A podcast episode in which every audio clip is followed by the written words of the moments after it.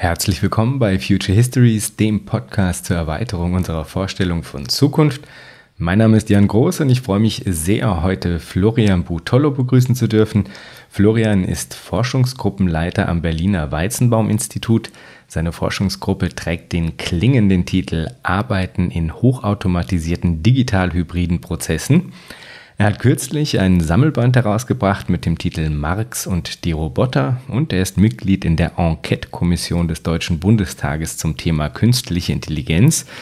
Über all das werden wir heute auch sprechen, aber vorher noch kurz ein paar Ankündigungen in eigener Sache. Zum einen darf ich Dank aussprechen. Vielen, vielen Dank an Timo für die Unterstützung bei Patreon. Ebenso an den User oder die Userin, ich weiß es nicht, mit dem Pseudonym A-Fish. Auch dir vielen Dank für die Unterstützung bei Patreon. Ich weiß das wirklich sehr zu schätzen.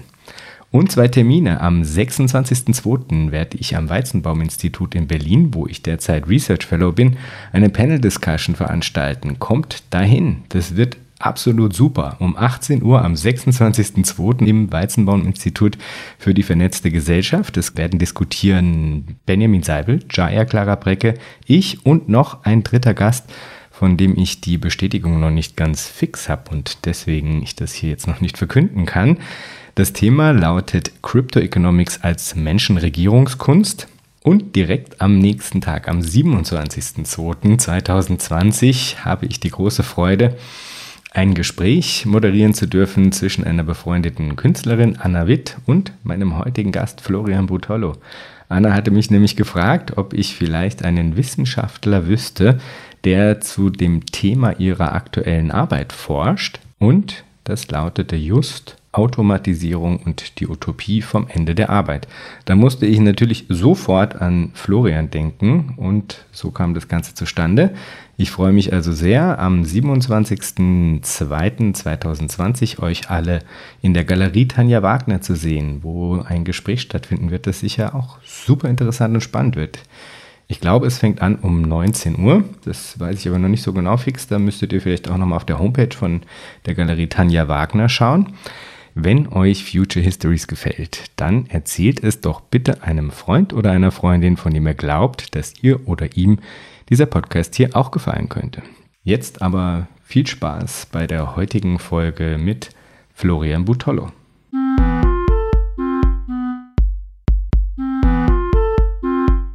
Herzlich willkommen, Florian. Danke, hallo Jan. Florian, wir wollen versuchen, in unserem Gespräch heute zwei Themenfelder abzudecken. Das erste wird bei weitem den größeren Teil ausmachen und man könnte es unter dem Titel Produktivkraft in Zeiten der Digitalisierung zusammenfassen. Das zweite Themenfeld ist meinem Wunsch geschuldet, etwas hinter die Kulissen dieser Enquete-Kommission zu gucken. Ich hätte also im Ausklang des Gesprächs dann gerne noch alles Insider-Wissen, die juicy Details, allen Gossip und natürlich auch alle fachlich relevanten Informationen aus der KI Enquete-Kommission. Ich steige grundsätzlich ganz gerne mit Definitionsfragen ein, so auch heute. Was verstehst du unter Produktivkraft und warum ist sie für dich eine geeignete Perspektive der Betrachtung von zeitgenössischen gesellschaftlichen Veränderungen und ihrem Verhältnis zu Technologie?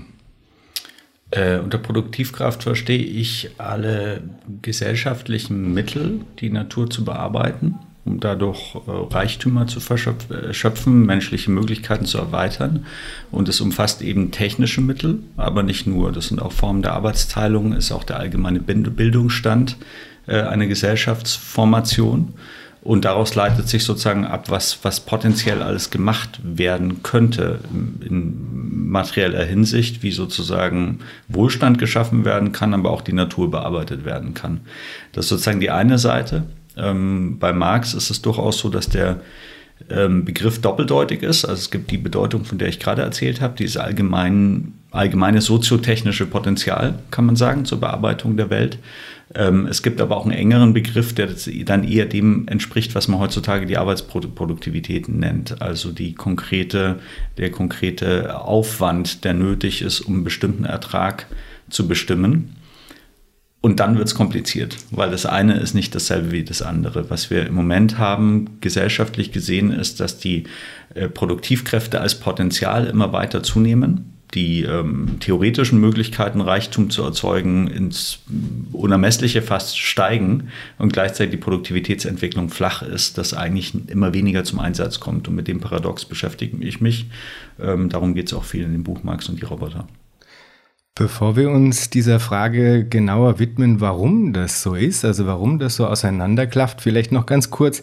Produktivkraft ist äh, wahrscheinlich natürlich der weniger geläufige Begriff, aber ich finde es trotzdem auch vielleicht noch mal ganz wichtig. Wie definierst du Digitalisierung? Digitalisierung definiere ich ähm, als äh, eigentlich digitale Verdopplung der Welt. Das ist die ganz abstrakte Herangehensweise. Es gibt auch den verwandten Begriff der Informatisierung, der eigentlich besser passt, ähm, der äh, davon ausgeht, dass es das eigentlich schon sehr lange gibt. Also die, schon die doppelte Buchführung ist sowas wie eine Verdopplung der digitalen Welt, der Abbildung in Zahlen. Und äh, das setzt sich sozusagen immer weiter fort bis hin zu dem Prozess, was wir eben heute eben ja, Bilder, Soundbites und so weiter und so fort oder äh, Geräusche abbilden können in, in Bytes und, äh, und Zahlen. Ähm, und das ist sozusagen ein schleichender, ein laufender Prozess. Äh, daran aufsetzen muss man natürlich fragen, was ist jetzt neu? Wann sind sozusagen epochale Entwicklungen, die nochmal ähm, die Digitalisierung oder Phasen der Digitalisierung ausdrücken. Und da sind äh, am gängigsten natürlich die Erfindung des, also des Computers, dann des PCs als Massenprodukt, die Erfindung des Internets und heute des Internets der Dinge. Also wenn man gegenwärtig eine Diskussion um Digitalisierung und Arbeit führt, dann ist es eigentlich eine sehr schwamme begriffliche Formulierung, weil die kann man schon seit vielen Jahrzehnten führen die Frage ist, was ist eigentlich heute neu? Wo kommt tatsächlich was Neues zum Tragen? Und das ist gar nicht so leicht zu beantworten oft, ähm, weil äh, in der, in, im öffentlichen Diskurs schnelle Revolutionen deklariert werden, bei näherem Hinsicht man doch sehr stark differenzieren muss, was ist jetzt wirklich qualitativ neu und wo setzen sich bestehende Pfade industrieller Organisationen und des Technikeinsatzes im Grunde fort. Mhm. Das also war auch ziemlich genau das, was ich so schön fand an eurer Betrachtung eigentlich, dass ihr diesen Produktivkraftbegriff verwendet, um wirklich mal das auch abzuklopfen. Wie viel ist denn an diesen Versprechen konkret dran? Und ähm, was ist vielleicht einfach nur Hype und eventuell auch interessensgeleitet äh, ähm, äh, Augenwischerei, könnte man dann auch ja. sagen, nicht? Diese Frage des Neuen ist eben äh, einen Aspekt, den ihr in einem Paper behandelt, und zwar du und Patricia de Paivo-Larreiro. Ich hoffe, dass ich das einigermaßen... De Paiva-Larreira. De Paiva-Larreira? Genau, so ist ah, es. Das Paper trägt den äh, Titel Technikutopien und säkulare Stagnation, der Kapitalismus als Treiber und Schranke des Digitalen. Und da steckt es ja auch schon so ein bisschen drin. Auf der einen Seite Treiber, auf der anderen Seite eben auch Schranke des Digitalen. Also es geht um die Frage, inwiefern eigentlich das Profitstreben und die permanente Ausrichtung am Profitstreben, inwiefern das nicht eigentlich äh, verhindert, dass diese vollen, also die Potenziale voll ausgenutzt werden, die in sowas wie einer fortschreitenden Digitalisierung eigentlich lägen Warum ist das so? Warum verhindert der Kapitalismus und dieses Profitstreben die, die, die Ausschöpfung dieses Potenzial? Denn das gängige Narrativ versucht uns ja allen weiß zu machen, dass der Kapitalismus gerade das erzeugen würde, dass er mhm. gerade Erfindungsreichtum und, und so weiter hervorbrächte. Mhm. Es ist ja beides so. Ne? Also wir sagen nicht nur, dass es nicht so ist, aber es ist eben wichtig zu verstehen, dass es nicht so ist. Zunächst, um das nochmal zu unterstreichen, warum das wichtig ist. Also uns wird ähm, gegenwärtig eigentlich der politische Diskurs verschiebt sich immer mehr in die Zukunft. Ne? Also wir hatten die Finanzkrise 2008, 2009. Da war irgendwie die Stimmung, der Kapitalismus kann nicht weiter überleben. Das Ganze ist irgendwie hat sich totgelaufen. Und jetzt haben wir eine Phase und auch eine Antwort diskursiv darauf, die sagt, in der Zukunft wird alles besser. Es wird alles produktiver, es wird, also es wird alles produktiver, es wird mehr Wachstum geben und das ist für die Beschäftigten auch wunderbar. Ne? Wenn man den Diskurs um Arbeit 4.0 ein bisschen verfolgt, hat man das Gefühl, das ist eigentlich nur noch die Rede von höherwertiger Tätigkeit und äh, Entlastung von körperlicher Anstrengung und so weiter und so fort. Stichwort Enquete. Ich bin gerade heute am Text gesessen, der eben genau diese Mythen pflegt.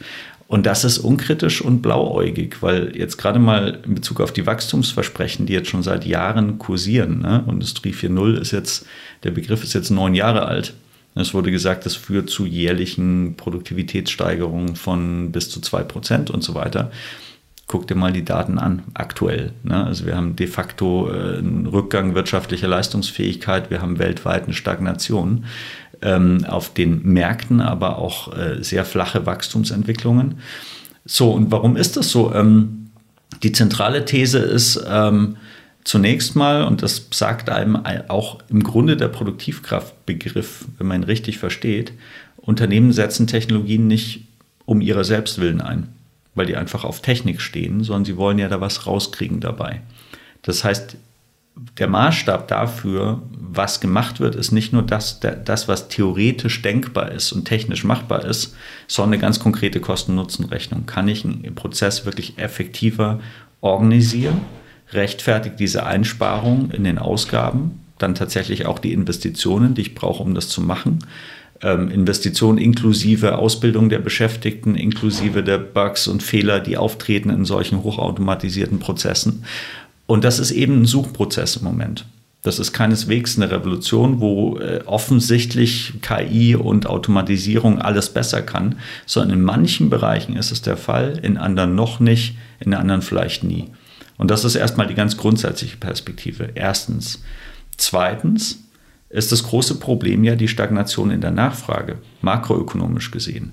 Also die, der, der Blick auf die neue Technik, der nur die technischen Möglichkeiten anguckt und auch nur der Blick, der sozusagen sagt, Produktivkraftentwicklung als potenzielle Einsparung für das Kapital, der vernachlässigt die ganzen wirtschaftlichen Kreisläufe, die Sphäre der Zirkulation, die bei Marx erst im Band 2 und 3 vorkommen, sozusagen. Die Krisen, die Zirkulation. Marx behandelt im Band 1 ähm, die, äh, die, die Frage der Produktivkraft und tut eigentlich so, als ob Unternehmen nur für sich selbst existieren würden. Also der ganze Kontext, dass sie konkurrieren mit anderen Unternehmen, dass sie abhängig sind von der gesamtwirtschaftlichen äh, effektiven Nachfrage, kommt da eben nicht vor, aber in der Realwirtschaft schon.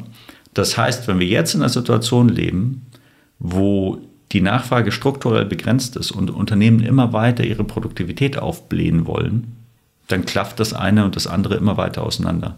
Und deswegen funktioniert das nicht. Das ist sozusagen der Hauptgrund. Wenn wir jetzt eine Situation hätten, in der die Nachfrage massiv expandiert, zum Beispiel weil Reichtum gerechter verteilt wird, dann wäre es sehr wohl denkbar, dass sich Investitionen der Unternehmen viel mehr lohnen, weil der Absatz gesichert ist ähm, und, und, äh, und sie so, somit mehr Einnahmen machen. Da das nicht der Fall ist, bremst das das Tempo der technischen Entwicklung, weil diese ganzen Investitionen unter dem Vorbehalt stehen, dass die Produkte überhaupt an den Mann gebracht werden können oder die Frau. Das ist interessant, weil das hieße ja jetzt noch nicht, also das setzt an einem anderen Punkt an. Das sagt ja jetzt eben, es, ist, äh, es gibt nicht genug Kaufkraft, weil, es, weil das, die Vermögen zu ungleich verteilt sind. Deswegen können diese Produkte nicht abgesetzt werden.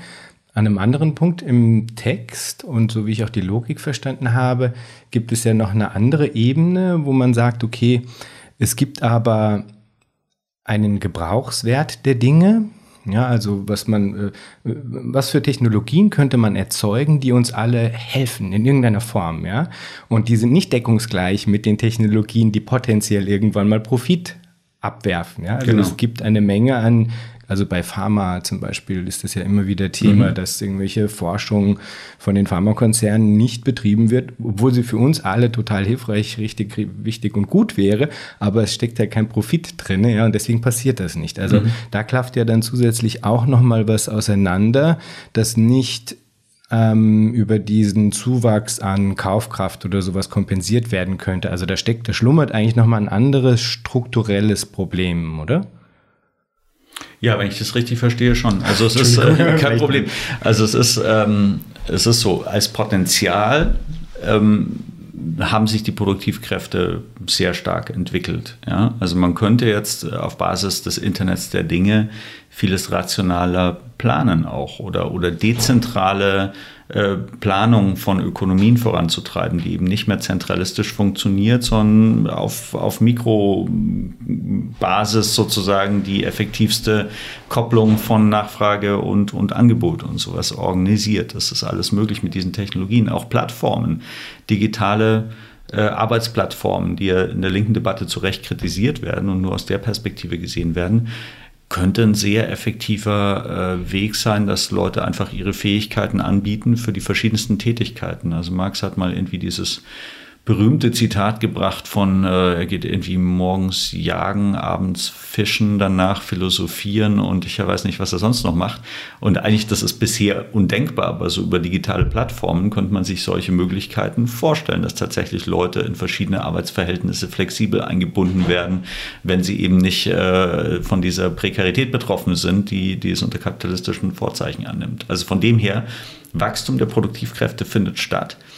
Aber wenn die kapitalistischen Verwertungsmöglichkeiten für solche Potenziale letztendlich nicht ausreichend da sind, das heißt, wenn Unternehmen das nicht zu Geld machen werden, werden sie tendenziell auch nicht da rein investieren, diese Möglichkeiten weiter auszubauen. Das heißt, es wird immer mehr zum Potenzial und immer weniger real. Ähm, mehr noch, Unternehmen würden in Pfade investieren, die aus gesellschaftlicher Sicht eher sinnlos sind. Vorschlagalgorithmen im E-Commerce zum Beispiel. Überhaupt die ganze e Energie, die in den E-Commerce fließt ähm, und in, in Online-Versandhandel und so weiter, reflektiert ja gerade, äh, dass die Konsumentenmärkte immer umkämpfter sind und immer enger werden. KI-Entwicklung hat einen extremen Schwerpunkt darauf, die Vorlieben von Menschen im Vorhinein schon zu kennen, um den Absatz darauf auszurichten. Das ist in gesellschaftlicher Hinsicht Unsinn oder zumindest ähm, hat nicht die Priorität, dass, äh, dass es äh, die, der verdient, dass da dermaßen viel Geld reinfließt, anstatt dass es in gesellschaftlich sinnvollere Anwendungen fließt und so weiter und so fort. Also da sehe ich zahlreiche Blockaden, die einfach bedeuten, die abstrakten Potenziale, die in der Technik lernen, werden nicht ausgeschöpft und deswegen werden sie aber auch nicht so weiterentwickelt, wie es im gesellschaftlichen Sinn äh, sinnhaft wäre. Das heißt, die ganze Innovationsausrichtung geht eigentlich im Moment in eine falsche Richtung, was ich auch festmacht an dem Silicon Valley Startup-Modell, was letztendlich, äh, sage ich immer, eigentlich nicht die wirklichen Visionäre belohnt, sondern die Goldgräber, ja, die, die, die am besten versprechen können, dass man mit einer Idee wahnsinnig viel Geld macht. Und das ist eben im kapitalistischen Kontext äh, jetzt vor allen Dingen so, indem man auf Geschäftsmodelle setzt, die bestehende Märkte untergraben durch digitale Plattformen, durch äh, bestimmte, bestimmte Geschäftsmodelle, die eigentlich eher darauf sind, aus sind, bestehende Märkte zu, äh, zu erobern, als tatsächlich was produktiv zu leisten. Wie kommt man jetzt dann dahin, dass man all diese Kräfte, die da wären, um uns allen zu helfen, äh, dass man die umlenkt in eine produktivere Richtung? Wo gelte es da anzusetzen? Ja, das ist eine große Frage. Also die, die, die ist deswegen groß, weil ich glaube, dass letztendlich wir in einer Phase ähm, leben, in der der Kapitalismus tatsächlich äh, einen Teil seines Impetus verliert und äh, in, sich in immer größere Widersprüche verstrickt. Das heißt, ich denke, dass letztendlich eine, eine, Umstellung des Systems auf eins, das nicht mehr auf privaten Profitinteressen basiert, sondern auf gesellschaftlichen Prioritäten notwendig ist. Und das äh, geht nicht, ohne dass man große Teile der, der, des produktiven Kapitals vergesellschaftet. So, insofern bin ich da ganz traditionell unterwegs, realpolitisch natürlich weit weg von Umsetzungschancen. Deswegen als ein Mittelweg, der in der aktuellen Debatte wichtig ist, ähm, sehe ich das, was, äh, also jetzt gerade mit Blick auf Klimawandel und, und die zivilisatorischen Herausforderungen, vor denen wir stehen, ähm, sehe ich das, was missionsgetriebene Innovationspolitik genannt wird. Das heißt, äh, der Staat muss viel Geld in die Hand nehmen, Stichwort schwarze Null, also nicht schwarze Null, sondern Milliardenkapazitäten, um visionäre Projekte aufzusetzen, die bedeuten, dass Innovationsanreize in, in, in eine progressive Richtung gehen und nicht in, einfach dahin, wo das meiste Kapital von privaten Investoren ausgeschüttet wird. Ähm, historisches Vorbild in Anführungszeichen ist die Mondlandung. Ähm, Vorbild deswegen, weil die gesamte Mikroelektronik, die wir heute kennen, ohne äh, die Mondlandung oder die militärische Nutzung von Computern überhaupt nicht denkbar ist. Also die NASA ähm, hat, wie waren die Zahlen, äh, ich glaube, bis zu 4% des US-Bundeshaushalts gefressen in den 60er Jahren. 60% ähm, aller Technologieinvestitionen in dieser Zeit oder, nee, ich muss die Zahlen nochmal nachschauen. Ähm, können wir verlinken unten in den Show. Genau, können wir verlinken. Also es ist absurd, äh, wie viel, also wie stark eigentlich die ganze Förderung von Schlüsseltechnologien in dieser Phase staatlich gefördert wurde, weil das Militär halt ein legitimer staatlicher Zweck war im Kalten Krieg. Ja. Ohne das wäre Silicon Valley nicht entstanden in dieser Form. Silicon Valley ist eine Konkursmasse dieser staatlichen Förderung, die dann letztendlich sich in, in privatkapitalistischer Manier neu organisiert. Und ähm, das vor Augen ist es unverantwortlich, jetzt einfach nur auf Startups zu setzen und zu sagen, ja, ja, die werden das schon machen, das, die beste Idee wird sich durchsetzen, weil ganz einfach das bedeutet, dass die gesamte geistige Energie dieser Generation sozusagen in ähm, möglichst effektive Verwertungsformen gegossen wird, ähm, die eben das nacheifern, was wir jetzt mit den Riesen des Silicon Valley kennen, die gesellschaftlich zwar Nutzen haben in dem Sinn, dass wir Suchanfragen haben und bequemer Waren bestellen können, aber ähm, gesellschaftlich gesehen eben nicht keinen großen Fortschritt darstellen. Und wir brauchen so eine Energie für ökologische Veränderungen, für eine sozial-ökologische Transformation. Das ist sozusagen die, das politische Ticket, auf dem ich in der Enquete-Kommission noch unterwegs bin. Mhm. Und das ist ja auch sagen, ein, der Versuch, das in ein realpolitisches, vielleicht auch kurz- bis mittelfristig äh, umsetzbare Politik zu formulieren, quasi. Ja. Mhm. Bevor wir zu, dem, zu den etwas weiterreichenden Imaginationen von Zukunft kommen, Vielleicht noch, weil du angesprochen hattest, dass der Kalte Krieg eben auch eine, eine Legitimationsfolie eigentlich geboten hat, um diese, diese enormen Investitionen eben zu rechtfertigen. Was wäre denn heute diese Legitimationsfolie? Man denkt wahrscheinlich mal an die Frage der Ökologie als erstes, weil ja. die ja auch sehr konsenstauglich ist. Ähm, siehst du da Möglichkeiten, dass man über diesen Anker eine solche massive Investitions... Ähm, Durchaus. Also es ist, es ist so, es gibt zwei Legitimationsfolien. Die eine ist problematisch und die andere ist, pro, andere ist progressiv. Die problematische heißt Konkurrenz zu China und den USA. Ähm, und das ist eine Logik, die letztendlich vernachlässigt, dass Deutschland und Europa genauso Treiber dieses Konkurrenzkampfs sind. Also es ist äh, in, in der globalen Kon Konkurrenz immer so, dass irgendwer argumentiert, hinterher zu sein und irgendwer argumentiert, äh, voran zu sein, aber nicht mehr lange. Und das ist genau die Konstellation. Insofern treten alle aufs Gas und sagen so viel KI wie möglich. Und das wird den ökologischen Kollaps befördern, weil KI eine Technologie ist, die erstens ähm, im Anwendungszweck nicht immer äh, sinnvoll ist. Das heißt, wenn ich jetzt gerade an E-Commerce denke und an Firmen, die immer mehr äh, Warenzirkulation fördern und globale Bestellungen und Lieferaufkommen und so weiter, ist das einfach konkret ökologisch schädlich. Aber zum anderen ist es so, dass der ähm, technologische Pfad des, äh, des, des maschinellen Lernens bedeutet, dass eben riesige ähm, Datenmengen prozessiert werden, was ähm, enormen Stromverbrauch mit sich bringt. Ne? Also man sagt auch, ähm, beziehungsweise es heißt Streaming ist das neue Fliegen, äh, KI ist auch das neue Fliegen, weil ganz einfach äh, CO2, die CO2-Bilanz katastrophal ist, ja, was immer mehr publik wird, aber noch nicht so richtig durchgesickert ist. Das heißt, eine Logik, die sagt, so viel KI wie möglich, und das machen alle großen Blöcke, wird uns noch näher an den Abgrund bringen. Das ist äh, völlig klar. Ähm, die andere Logik ist eben genau dasselbe Thema. Ähm, und ich glaube, dass mit der globalen Klimabewegung, also beziehungsweise Bewegung zur Aufhalten des Klimawandels, ich weiß gar nicht, wie die offiziell heißt, ähm, tatsächlich sich die Koordinatensysteme politisch verschieben können. Weil Maßnahmen und, und Vorstellungen, die ähm, vor wenigen Jahren noch als irreal und utopisch gegolten haben, plötzlich praktische Relevanz kriegen können. Einfach weil die Ordnung, so wie sie jetzt ist, jeden Tag beweist, dass sie unfähig ist, dieses Problem in den Griff zu kriegen. Und insofern denke ich, dass da ein Legitimationsspielraum entsteht ähm, für mich ist halt wichtig, dass das auch ein Bottom-up-Prozess ist und nicht nur einer der Funktionseliten in, in den führenden Staaten. Ähm, dass tatsächlich sozusagen eine, eine gesellschaftliche Deliberation stattfindet, was für Ziele und was für Wege eingeschlagen werden sollten. Und das bringt uns eigentlich dann auch schon zu der etwas weiterreichenden soziotechnischen Imagination, wenn man will. Mhm.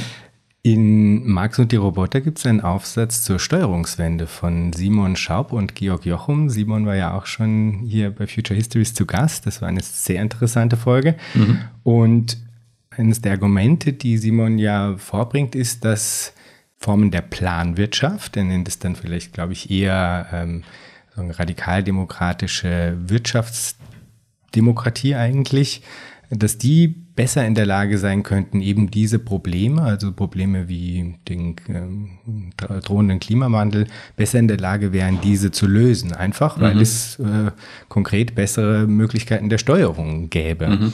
Das wäre allerdings natürlich ein durchaus makropolitisches Projekt.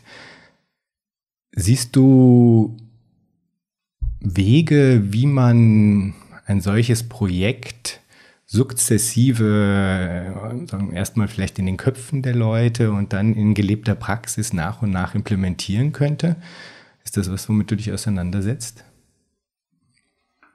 Es ist deswegen eine schwierige Frage, weil ich glaube, also als Vorstellung gibt es schon Anknüpfungspunkte, als politische Praxis bisher eher weniger. Also ich glaube, dass das ähm, in dieser Form realpolitisch schwierig ist. Ja, also was, was funktioniert, ist natürlich die Forderung nach einer neuen Form von Industriepolitik. Die ist jetzt sozusagen Mainstream geworden, was interessant ist, weil sozusagen nach dem Neoliberalismus oder im Neoliberalismus, den ich irgendwie jetzt nicht für beendet äh, halte, der aber trotzdem immer gesagt wird, es ist ein antistaatliches Projekt, jetzt eben auch aus so einem, ähm, aus so einem äh, ja, Konkurrenzdenken, Europa versus China, USA und so, gesagt wird, wir brauchen eine strategische Industriepolitik. Und wenn man eine strategische Industriepolitik braucht, dann kann man natürlich fragen, nach welchen Prioritäten wird die organisiert. Und dann kann man solche Projekte lancieren, wie ich sie beschrieben habe, mit einer missionsbasierten Industriepolitik, die gesellschaftliche Prioritäten setzt. Das schon. Ähm, aber äh, nach wie vor haben wir es so, dass äh, ist die Situation so, dass, dass die Vergötterung des Marktes gerade im Kontext dieser Digitalisierungsdebatte äh, hohe Wellen schlägt und das für das Effizienteste gehalten wird. Ich sehe ein paar Punkte, wo das aufbrechen kann. Das ist zum einen äh, die Diskussion um, das ist jetzt sehr speziell, aber um das industrielle Internet ähm, auf, äh, im, im, im industriellen Bereich gerade wo die Logik eigentlich darauf rausläuft, dass man Daten teilen muss, um sie für alle nutzbar zu machen. Das heißt, es ist eine Logik, die im Grunde das private Einzelinteresse koppelt an, das, an den gemeinsamen Fortschritt oder die, die Vorteile, die, die das kooperative, genossenschaftliche, wenn man so will, Rangehen fördert, wo zumindest die, die Logik der, der, der einzelbetrieblichen Konkurrenz ein Stück weit aufgebrochen wird. Real ist es ein Haifischbecken, wo jeder versucht, dann die Profite wieder rauszuziehen. Aber es sind sozusagen Punkte, wo man merkt, eigentlich das, was Marx gesagt, äh, gemeint hat mit, es gibt Widerspruch zwischen privater Aneignung und gesellschaftlicher Produktion, der immer radikaler wird. Das ist der Fall. Es muss eigentlich immer mehr kooperiert werden in der Ökonomie, um erfolgreich zu sein, während trotzdem die Gewinne im Moment privat angeeignet werden.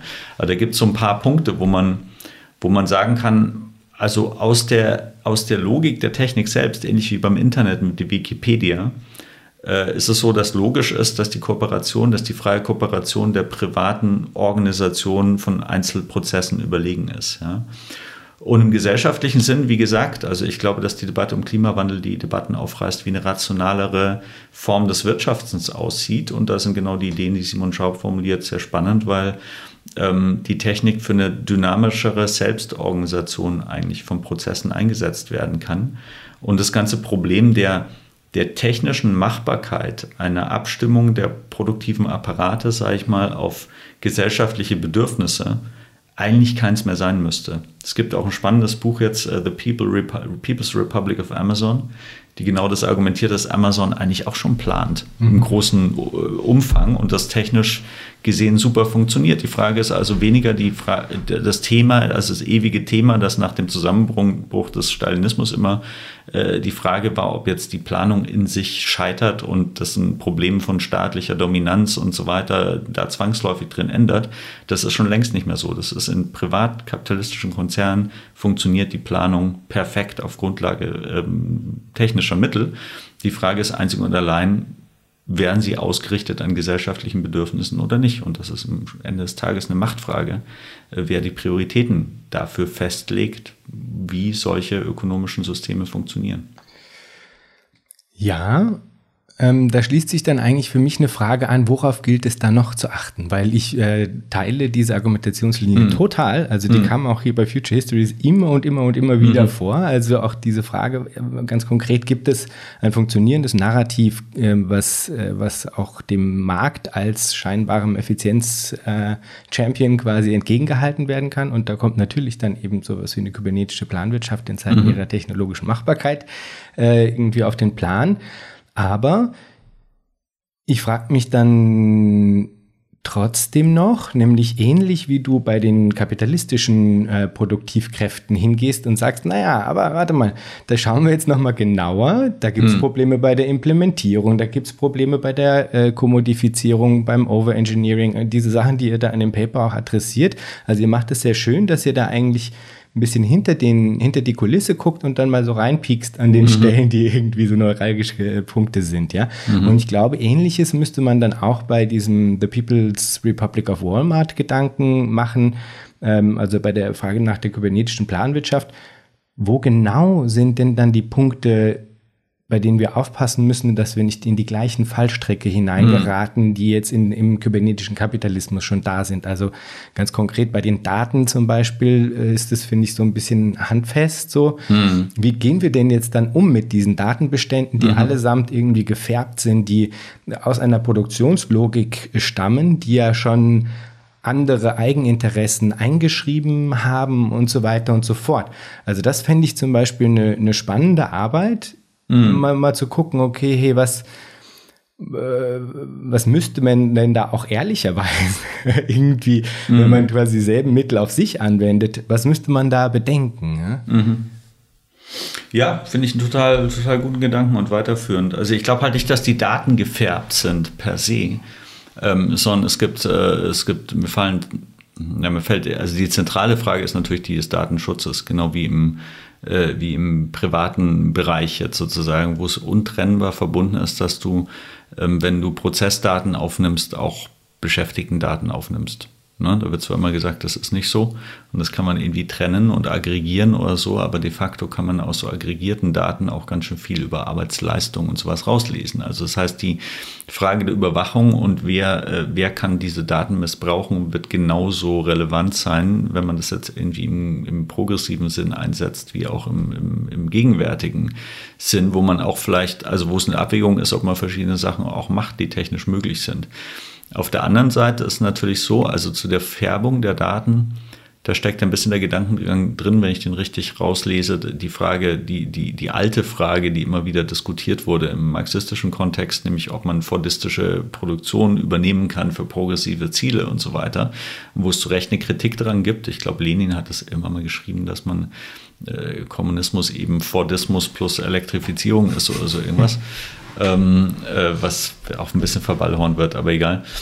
Ähm, da ist es also so, die Logik der Kybernetik liegt ja gerade nicht so, dass du zentral ein System setzt und dem müssen sich die Teile dann anpassen.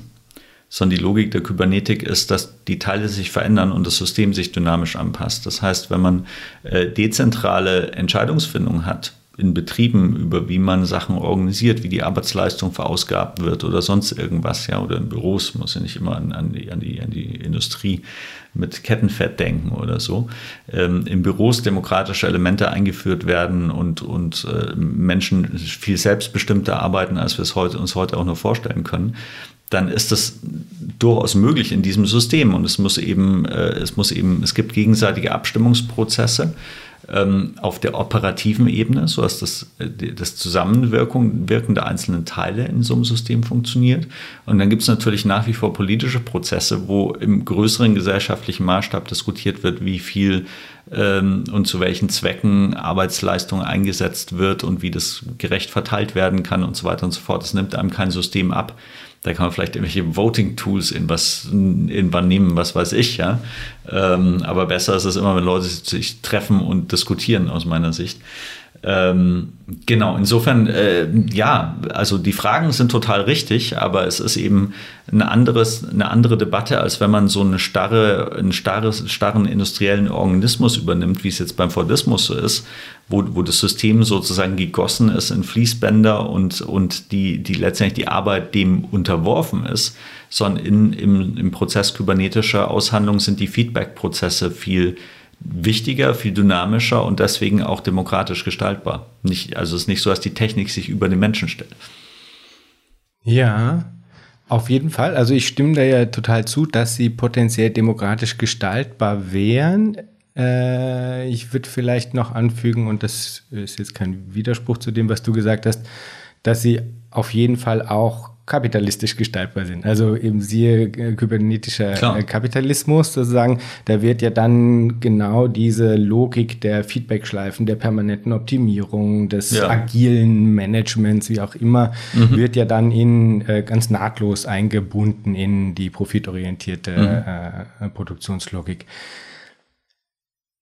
Ich mag noch eine Sache nachfragen, weil ich das nicht ganz verstanden hatte vorhin. Da hattest du in Bezug auf das industrielle Internet gemeint, dass dort inhärent in der Logik eingeschrieben wäre, dass man gezwungen sei, seine Daten zu teilen und es dadurch dann profitieren könne von dem, von diesem Prinzip, von dieser Logik. Ja. Soweit ich das bisher verstanden hatte, hm, kam es mir so vor, als ob eigentlich derzeit das noch in so einer Art von äh, Verteilungskampf irgendwie, äh, dass das noch der, der, der aktuelle Status sei, wo aber trotzdem die verschiedenen großen Player, Siemens oder irgendwelche großen Agrarfirmen, alle versuchen, ihre eigenen Plattformen zu installieren, die dann aber geschlossen sind, so wie das ja auch bei Facebook oder so ist, dass es eben gerade keine Anschlussstellen, keine APIs gibt, sodass man irgendwie hübsch dann zwischen den Plattformen springen kann, was für den User super wäre, aber für die natürlich dann nicht von Interesse.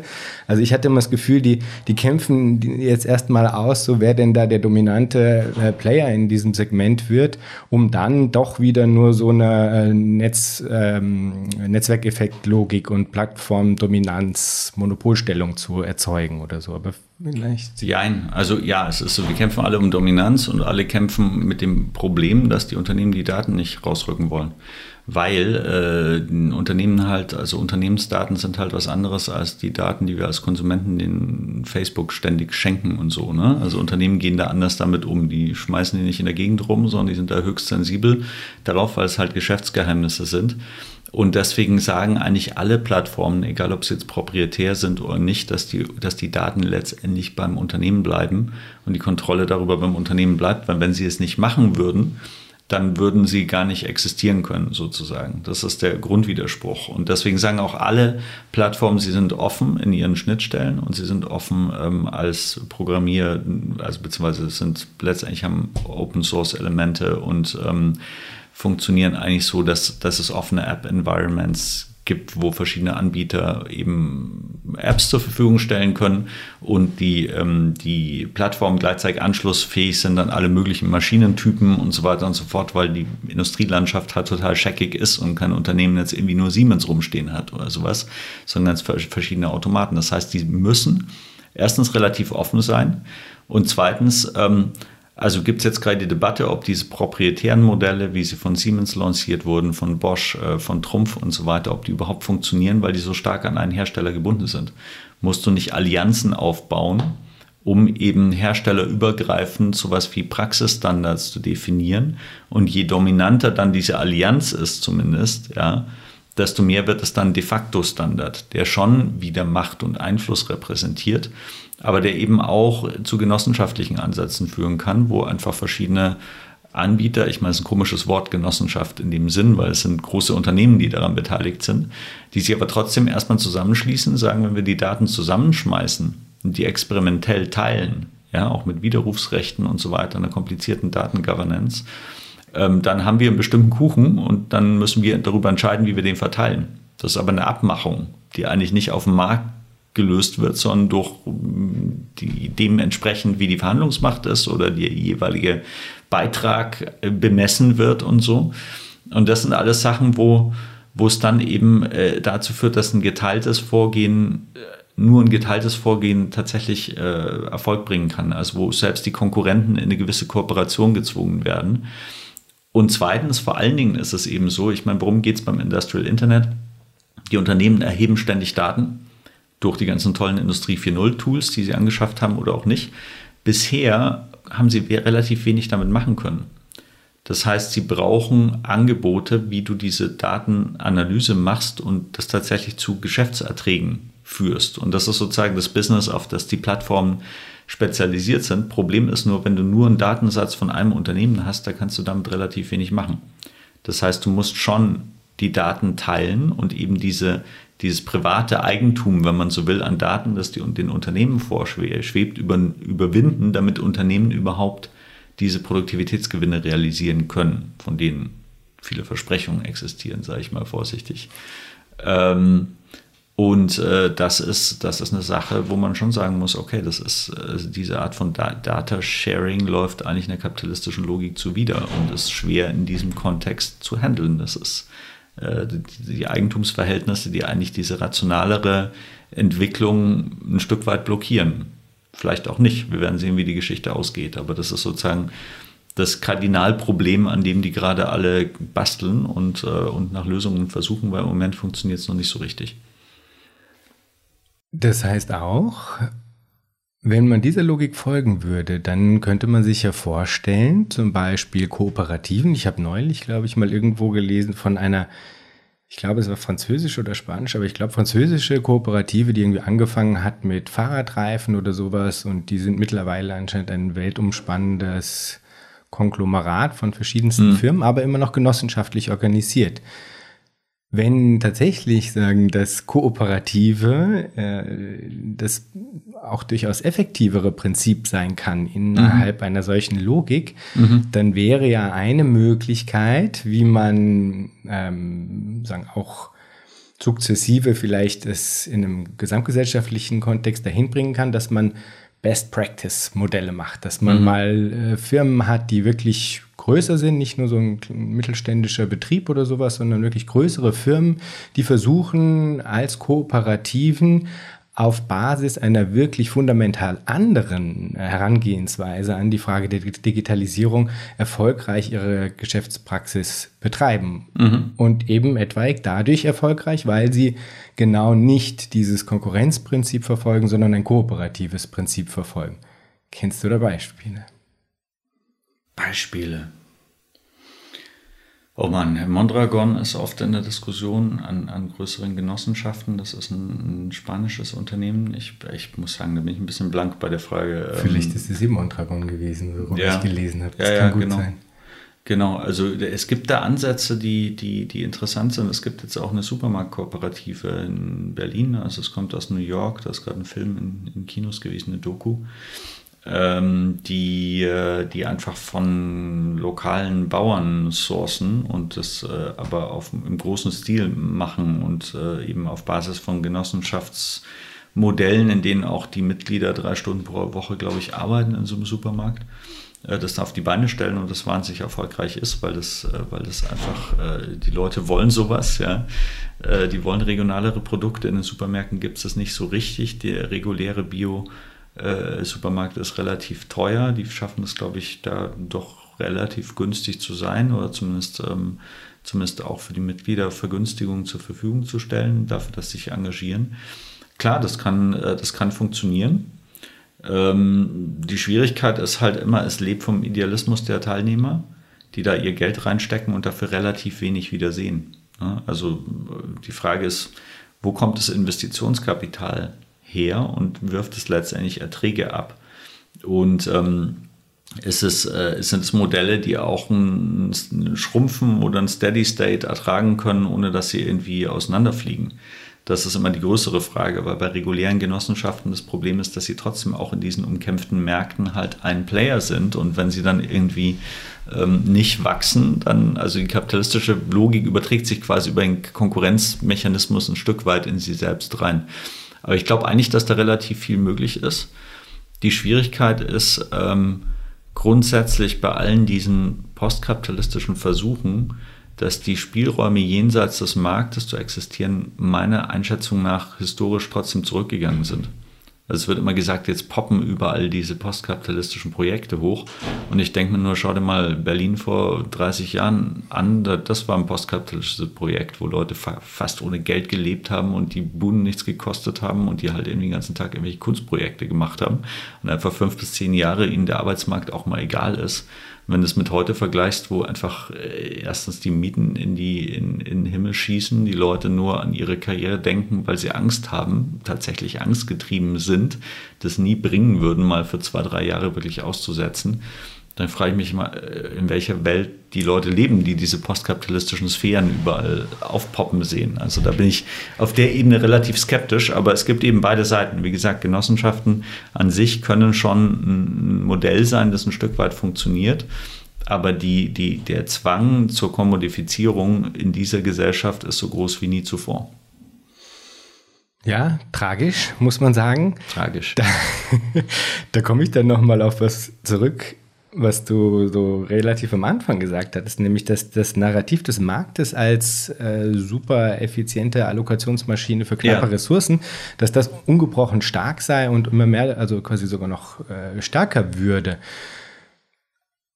Ein Punkt, um zu dem zu sozusagen möglichen Alternativen zu kommen, äh, eine Aufgabe, die man auf jeden Fall leisten muss auf dem Weg dahin, ist, glaube ich, dieses Narrativ zu brechen. Also das mhm. Narrativ des Marktes als quasi Wundermaschine. Ich hatte eigentlich immer, und ich gehöre dann insofern absolut in diese Bubble, die du gerade beschrieben hast, von Leuten, ja. die sich irgendwas selbst erzählen wollen. Ich hatte immer das Gefühl, dass gerade dieses Narrativ vom Markt eigentlich eben nicht mehr so in der Lage ist zu überzeugen, wie es einstmals war. Also dass auch der Neoliberalismus als ein Narrativ ähm, wenn nicht überwunden, so doch taumelnd ist. Ja, also dass, äh, dass das eigentlich nicht mehr so recht ziehen mag und dass deswegen dann auch eben so Fluchtmechanismus Richtung Protektionismus und nationalstaatliche Abkapselung und sowas dann halt verstärkt wieder an, an Fahrtwind gewinnen. Warum meinst du, dass das ungebrochen ist, dieses Narrativ des Marktes? Nee, ich meine nicht, dass es ungebrochen ist, da habe ich mich ungenau ausgedrückt. Also ich glaube, es wurde massiv beschädigt durch die Finanzkrise. Es hat dann ähm, ein Wiederaufleben eigentlich also äh, erlebt, was paradox ist durch die, ähm, durch die äh, relativ, durch den relativ glimpflichen Ausgang der Finanzkrise, der zwar bestätigt hat, dass es massive Staatsinterventionen gibt, aber trotzdem irgendwie äh, paradoxerweise dazu geführt haben, dass die, dass die grundlegenden Parameter dessen, dass so eine marktgetriebene Allokation richtig ist, nicht in Frage gestellt wurden. Ne? Also zumindest aus Sicht der Eliten, sei, sagen wir jetzt mal so. Und äh, das Digitalisierungsnarrativ ist natürlich ein, ein, ein, ein massiver Landgewinnmoment ideologisch für die Idee, dass der Markt alles besser macht. Ne? Und das macht sich eben fest an dieser Mystifizierung des Silicon Valley. Das toll ist natürlich in der Innovationskraft, aber nur deswegen toll ist, weil der Staat irgendwann mal die, die, die Basisinvestitionen und vor allem die riskanten Basisinvestitionen hingestellt hat. Das ist sehr interessant an äh, Mariana Mazzucatos Buch äh, Das Kapital des Staates heißt es auf Deutsch, dass sie eben das Argument bringt, das ich vorher erzählt habe, sozusagen wie die äh, digitalen Technologien letztendlich auf Militärforschung zurückgehen im Wesentlichen.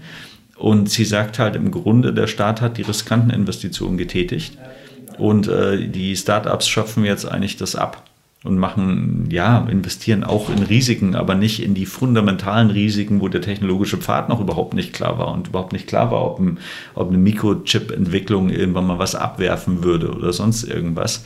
Ähm, und jetzt, wo es klar ist, sozusagen geht es eher um die Geschäftsmodelle, um daraus Cash zu machen. So, ja.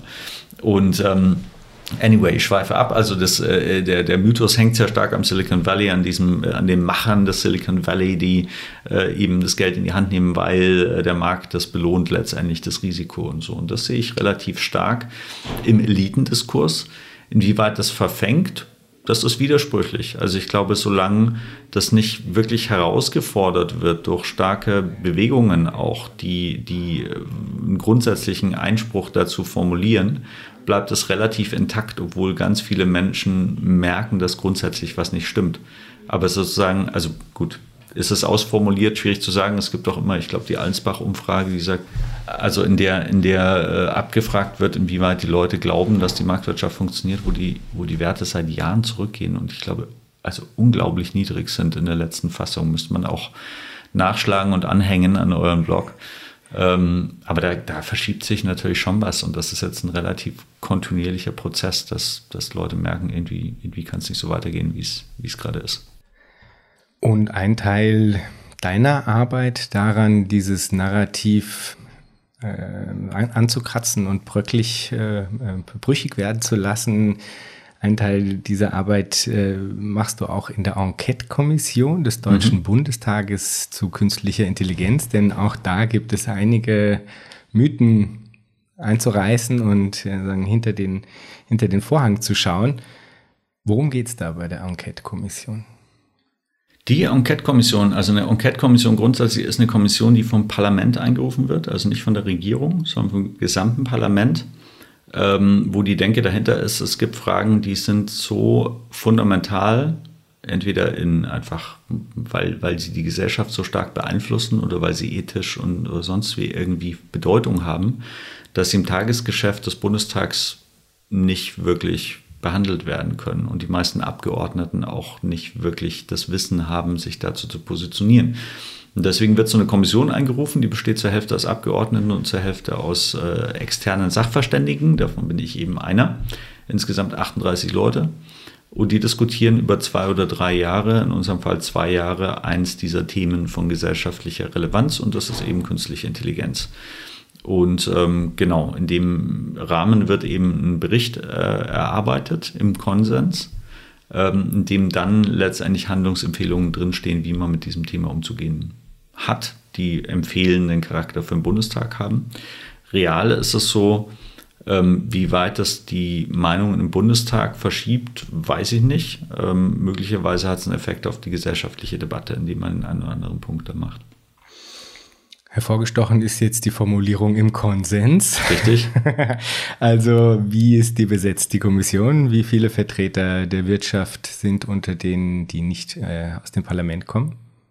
Ja, sie ist so besetzt, dass, äh, dass sie sich, also dass, dass das nach dem Schlüssel äh, aufgeteilt ist, wie die Parteien im Bundestag vertreten sind. Das heißt, äh, die Abgeordneten sind analog zur Zahl der Abgeordneten repräsentativ. Also das heißt, ähm, keine Ahnung, bei, bei 20 Abgeordneten sind wahrscheinlich fünf von der CDU und vier von der SPD und so weiter und so fort. Na, vier schon nicht mehr. Egal. Ich habe die genauen Zahlen nicht im Kopf. Ähm, und die wählen jeweils Sachverständige mhm. ihrer Fasson aus. Und das bedeutet, wir haben schon einen relativ hohen Lobbyistenanteil. Ähm, auf beiden Seiten kann man sagen. Ich meine, jemand, der im progressiven Sinn da interveniert, ist ja auch ein Lobbyist für irgendwie die gute Sache. So könnte man mich vielleicht auch beschreiben. Habe ich noch nie gemacht. Das ist hier eine Premiere, aber ähm, so kann man es sehen. Aber wir haben natürlich dabei äh, Unternehmensverbände, äh, UnternehmensvertreterInnen ähm, und so weiter und so fort. Und von der Zusammensetzung ist es dann doch relativ klar, dass bei FDP und CDU dann hauptsächlich die äh, Vertreter Unternehmen sitzen und bei SPD, Grünen und der Linken eben mehr Wissenschaft, Verbände, ähm, Gewerkschaften und so weiter. Und gehen dann die Wirtschaftsvertreter da auch dann ganz offensiv irgendwie mit konkreten ja, Politiken und, und Forderungen hinein oder muss man da noch so einen Schleier der, des Erkenntnisinteresses irgendwie vortäuschen oder wie läuft es? Es ist beides. Also das macht es auch nicht einfach. Ne? Wenn du da mal äh, drin arbeitest, merkst du, die Leute sind nicht nur Charaktermasken ihrer jeweiligen Funktion, Du kannst schon mit denen reden. Also es war erstmal überraschend, wie viel ich da auch durchgebracht habe in einem einen oder anderen Bericht. Ähm, und gleichzeitig gibt es dann Manöver. Ne? Also Manöver, die bedeuten, äh, bei der Lyrik, da ist äh, irgendwie, kann man viel bewegen. Wenn es dann um die Handlungsempfehlungen geht, kann man wenig bewegen. Ähm, bei, in der Projektgruppe Arbeit haben wir eine relativ starke Intervention von Arbeitgeberverbänden, die Arbeitszeitregelungen äh, aufzuweichen, was eigentlich sachlich gar nicht, gar nicht wirklich was mit KI zu tun hat. Haben wir auch herausgestellt, wird trotzdem immer wieder versucht. Und solche Sachen gibt es auf jeden Fall. Also man muss sich davon verabschieden, dass es jetzt einfach ein Raum ist, in dem 38 Leute versuchen, sich eine Meinung zu bilden. Aber interessant ist halt, dass es diesen Charakter schon durchaus auch hat, dass man äh, ernsthafte Diskussionen führt und mit Argumenten da bestimmte Punkte machen kann. Äh, trotzdem ist äh, aus meiner Sicht ähm, ja das, was zu erwarten ist, ein hegemonialer Konsens mit Gramsci gesprochen. Also es bedeutet ganz einfach, dass äh, Ziele der Eliten sich verbinden mit progressiven Zielen und einmal umgerührt werden und dann kann sich jeder aussuchen, was er, was er gut findet, so ungefähr, aber es ändert sich nichts dadurch. Ähm, deswegen haben Sondervoten eine, eine, eine, große Bedeutung. Das heißt, äh, dass Minderheitsfraktionen einfach ihr Votum an den Bericht anheften können und äh, das eben als eine Gegenmeinung ähm, dann in die Diskussion bringen können. Wie sehr das dann wahrgenommen wird, weiß man nicht, aber das ist eben auch eine Frage, das dann publik zu machen und, und ähm, darauf aufmerksam zu machen, dass es da Dissens gibt. Mhm. Es ist aber interessant, dass man dazu angehalten ist, im Konsens zu arbeiten. Also es ist zumindest äh, ein Foul, wenn man von Anfang an versucht, irgendwie dagegen zu zecken, sondern man soll schon in den Formulierungen versuchen, darauf zu achten, dass, dass sich da alle einigermaßen wiederfinden können. Ja. Interessant. Und was sind denn da so die Formulierungen? Also ganz konkret fände ich ja schon mal interessant. Also was ist denn da die gebräuchliche Definition von künstlicher Intelligenz? Oh, da gab es eine wochenlange Debatte darum. Ja, ja das glaube ich genau. sofort.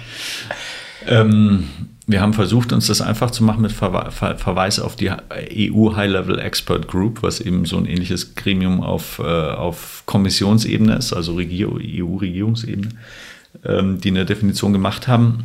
Und ähm, wie war das? Also es geht aus von, also es ist konzentriert, es sagt, künstliche Intelligenz sind letztendlich verschiedenartige Software-Systeme, die oft verbunden sind mit Hardware-Systemen deren aktuelle Fassung vor allen Dingen auf maschinelles Lernen abzielt. Ähm, und äh, also deswegen eigentlich auch jetzt diese Kommission, weil wenn es einfach um künstliche Intelligenz geht, dann hätte man es jetzt auch in den 70er Jahren machen können. Da gab es das auch schon in irgendeiner Form. Aber der Grund, warum das eben abhebt im Moment, ist, ist einfach der neue Pfad des maschinellen Lernens. So, und äh, das beschreibt dann, was maschinelles Lernen ist und geht dann auch darauf ein, dass damit ein paar grundsätzliche Probleme verbunden sind, nämlich die Frage der, also Fragen die Urteilskraft betreffend, der Transparenz betreffend, äh, die, den Datenschutz betreffend und das sozusagen ungefähr die pragmatische Definition desselben. Ja. Ähm, es wird auch die Analogie zur menschlichen Intelligenz verwendet, allerdings äh, vermutlich mit einem, mit reflexiven Element darin, dass das ähm, dass der Vergleich halt auch hinkt. Ja, also das, das, kann man schon machen. Es sind ja auch also KI-Forscher äh, in, in, der, in der Enquete-Kommission und so, die da auch ein sehr realistisches Bild auf die Möglichkeiten und Grenzen haben. Das ist jetzt nicht ein, ein Gremium, wo man irgendwie die, ähm, die Singularitätstheoretiker und irgendwelche Spinner äh, rumspringen sieht, sondern es sind Leute, die oft in sehr pragmatischen Anwendungsprojekten arbeiten und zwar irgendwie auch diese Technik, diesen technologischen Pfad promoten, aber dann auch äh, sehr offen argumentieren, wo sie Grenzen kennen. Beziehungsweise es gibt ja auch eine gewisse Heterodoxie in der KI-Forschung, dass es Leute gibt, die eher maschinelles Lernen mäßig drauf sind und Leute, die eher Expertensysteme favorisieren und andere äh, favorisieren hybride Systeme und so weiter. Also da ist eine Debatte am Laufen und da kann man auch viel lernen. Da gibt es sicher noch ganz, ganz viel drüber zu sprechen, aber das wäre dann nochmal eine, eine zweite weitere Folge, würde ich sagen. Vielleicht noch, was würdest du dir wünschen als Ausgang dieser Enquete-Kommission? Ich würde mir wünschen, dass erstens der Bericht ähm, tatsächlich eine ausgewogene, rationale Position wiedergibt. Das heißt erstens, dass keine bescheuerten Wachstumsprognosen und, und also Mythen gepflegt werden, die, ähm, die äh, einfach mehr verklären, als dass sie äh, förderlich sind. Zweitens, dass das nicht ein weiteres Dokument ist, das im Rahmen, also im, im Geiste der deutschen Standortinteressen ähm, Wachstum als Selbstzweck huldigt. Das ist uns nicht gelungen, das zu machen, aber zum Teil gelungen. Also sowohl die Wachstumsaussichten als auch diese Standortdenken haben wir deutlich abgemildert. Ähm, zum Dritten, dass nicht irgendwelche Utopien in Bezug auf Arbeit ge, ge, äh, ge, gefrönt wird, die, ähm, die meilenweit an der Realität vorbeigehen, wie KI derzeit eingesetzt wird. Ähm, das in Bezug auf den Gesamtbericht sozusagen. Und ähm, in Bezug auf ein Minderheitsvotum, dass wir schaffen, eine kritische Position zu popularisieren, die tatsächlich ein Bezugspunkt in dieser Diskussion sein kann für Leute, die, äh, die, dem, die merken, dass da irgendwie ja, viel heiße Luft geplaudert wird und das gesellschaftlich auch problematisch ist. Ähm, das wären sozusagen die maximal Ziele, sage ich mal. Mehr kann man auch nicht machen mit sowas. Also jetzt zu meinen, als ein Experte in so einem Gremium schmeißt du da äh, so eine, so ein, krempelst du einen gesellschaftlichen Diskurs um, so läuft es leider nicht. Aber es ist halt ein Teil davon, von einer, von einer ähm, formierenden, äh, technikkritischen, also im Sinn von äh, Kritik am Technikfetischismus und am blinden Glauben an die Technik, sich formierenden gesellschaftlichen Strömungen, wo das Weizmann-Institut, wo wir hier sind, ja auch ein Teil davon ist, das äh, aufzubauen und gegenüber so einem naiven Technikoptimismus äh, nüchterne und wissenschaftlich fundierte Einschätzung zu formulieren. Und es ist ja auch wirklich dann ein, ein super Ding, auf das man verweisen kann in der Diskussion. Also wenn ihr dann den Appendix gemacht habt, der das auch wirklich ja. äh, äh zu, zu Papier bringt, dann ist das ja ein sehr durch äh, offizielle Würden irgendwie gehuldigtes Dokument, auf das man dann auch permanent verweisen kann im Diskurs. Richtig. Also das finde ich schon ja, sehr hilfreich. Zu Papier bringen muss man es halt noch. Ja, kommt noch. kommt noch. Als allerletztes, Florian, ja. frage ich immer noch, wenn du dir Zukunft vorstellst, was stimmt dich freudig? Mich stimmt freudig, dass ich glaube, dass wir einen Umbruch erleben über die Klimafrage, dass viele Leute sich mehr wünschen als das, was im Moment uns gegeben wird. Und äh, dass ich daran glaube, dass Menschen sich selbst organisieren können, um das auch zu realisieren, dass die reichhaltigen Mittel, die es gibt in der Gesellschaft, das Leben besser zu machen, und zwar nicht nur im materiellen Sinn, sondern im menschlichen Sinne, äh, dass die auch äh, genutzt werden können. Wunderbar. Florian, vielen Dank für das Gespräch. Ich habe zu danken.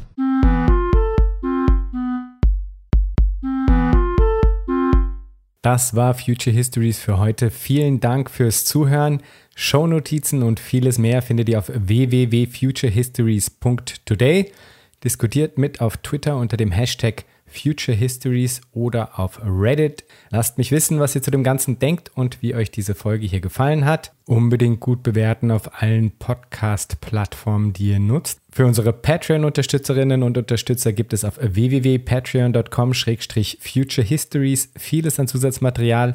Ich lese zum Beispiel jeden Monat einen Text ein, der zum jeweiligen Thema passt. Da könnt ihr also auch vorbeischauen. Bis zum nächsten Mal. Ich freue mich.